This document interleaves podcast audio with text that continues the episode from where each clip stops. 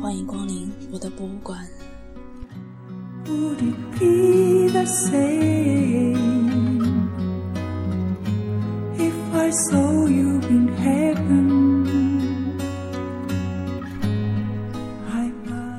小一的男朋友外号叫做林圣人，这绝对不是因为他三年之内换了五份工作。次辞职，是他看到资深的同事将新来的小姑娘辛苦一周写好的稿子改了几个字之后，署上自己的名字，然后交给编辑。然后在开周会的时候，他毫不留情地揭发了这一事实。可明明是受了委屈的小姑娘，死活不敢承认原稿出自自己失手。他带着敌意的眼光，像是在跟他划清一条无形的界限。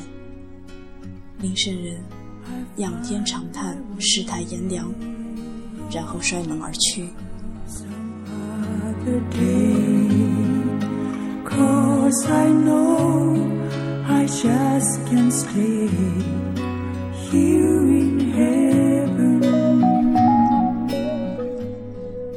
他的第二份工作。是个日企，经理是日本人，但是讲着流利温和的中文。发工资的时候慷慨大方，并且不时邀请他们一干人去居酒屋联络感情。可是他干不满六个月就离职了，理由是陪着日本老板出差之时，路过一条小巷，看到满街乱扔的垃圾。和猖狂飞舞的苍蝇，日本老板情不自禁地皱皱眉，叹了一声：“中国人呐！”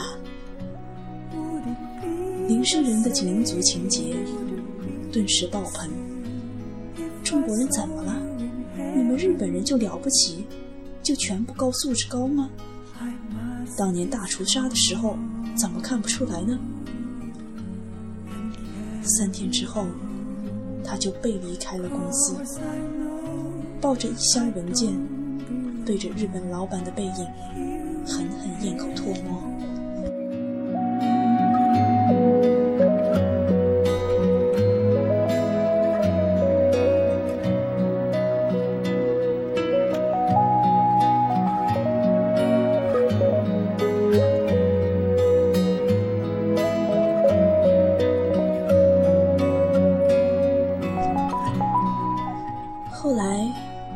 又去了一家广告公司，因为看不惯没本事的同事攀高枝上位而离职。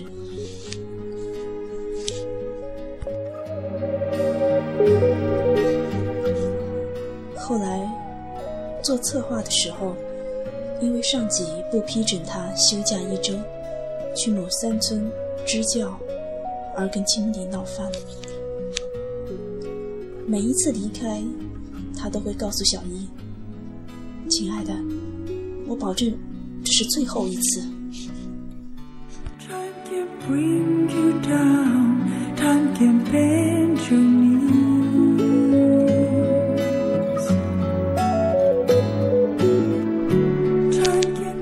而小一只能默默地跟在他身后，用微薄的薪水垫付起当月的房租、网费。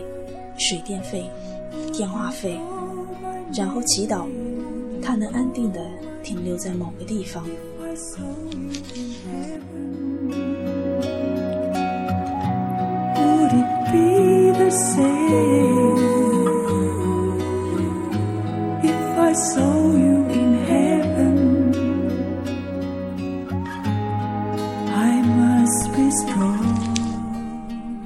不是没有争吵的时候。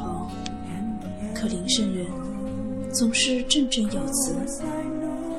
如果每个人看到不公平都不发声，这个社会永远也不会变好。或者，在这样的公司根本没有前途，只有靠实力说话才是真招。等等等等。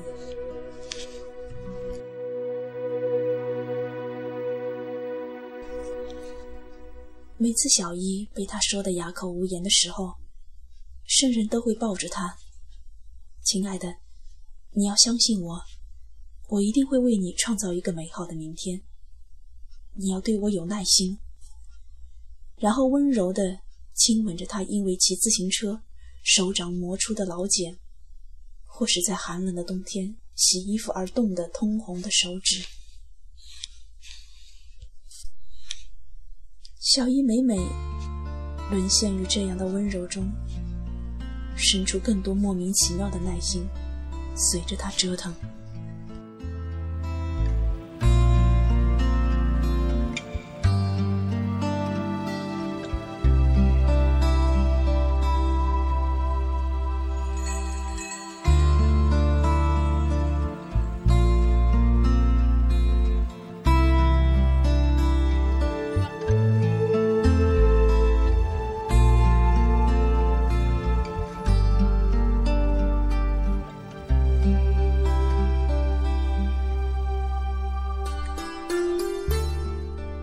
时间对他是没有耐心的，尤其是在这个寸土寸金、每每一天恨不得时钟一天能转二十八小时的城市。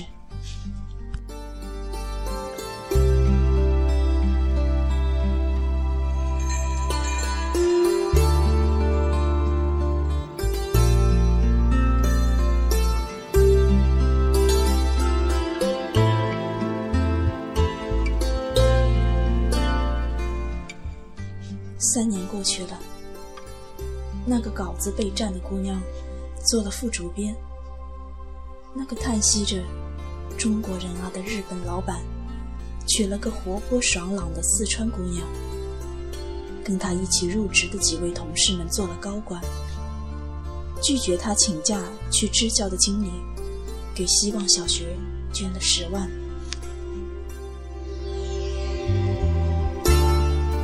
只有他。哦不，还有小一，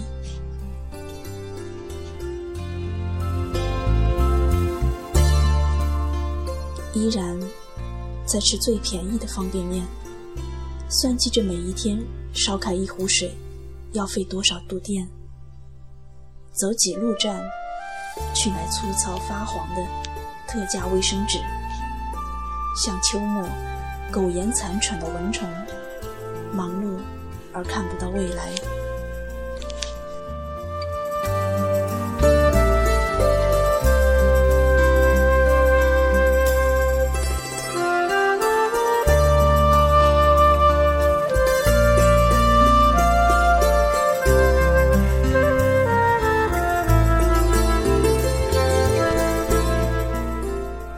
在这个车水马龙的城市里，灰头土脸的活着。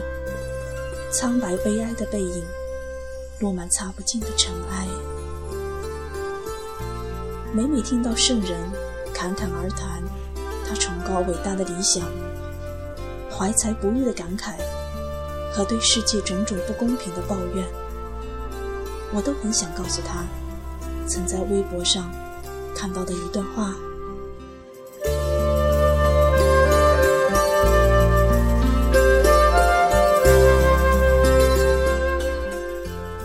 我比较认同《教父》里的人生观：第一步，要努力实现自我价值；第二步，要全力照顾好家人；第三步，要尽力帮助善良的人；第四步，为族群发声；第五步，为国家争荣誉。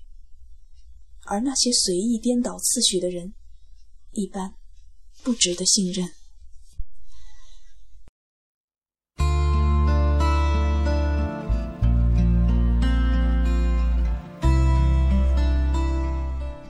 可是，害怕圣人指责我崇洋媚外、胆小懦弱，而成为沉默的大多数。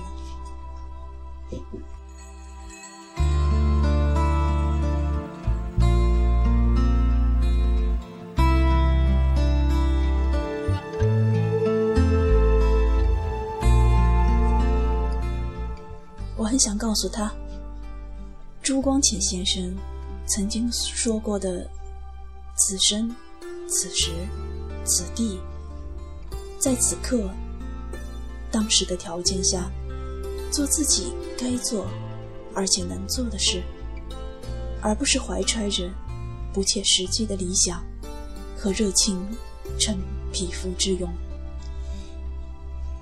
可又害怕圣人批评我胸无大志、目光短浅，成为这时代失败的帮凶。其实我很想告诉他：“穷则独善其身，达才兼济天下。”这句话，并提醒一下他，在炎热的夏天，不能因为节省洗衣粉而不洗衣服。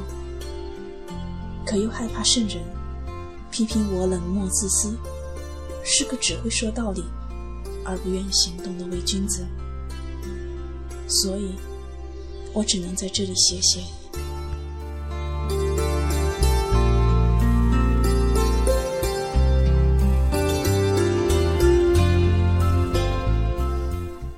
一边盼望小姨能够某天睡醒时分忽然转醒。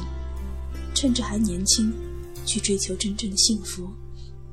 一边祈祷，这样的圣人能够少一点，再少一点。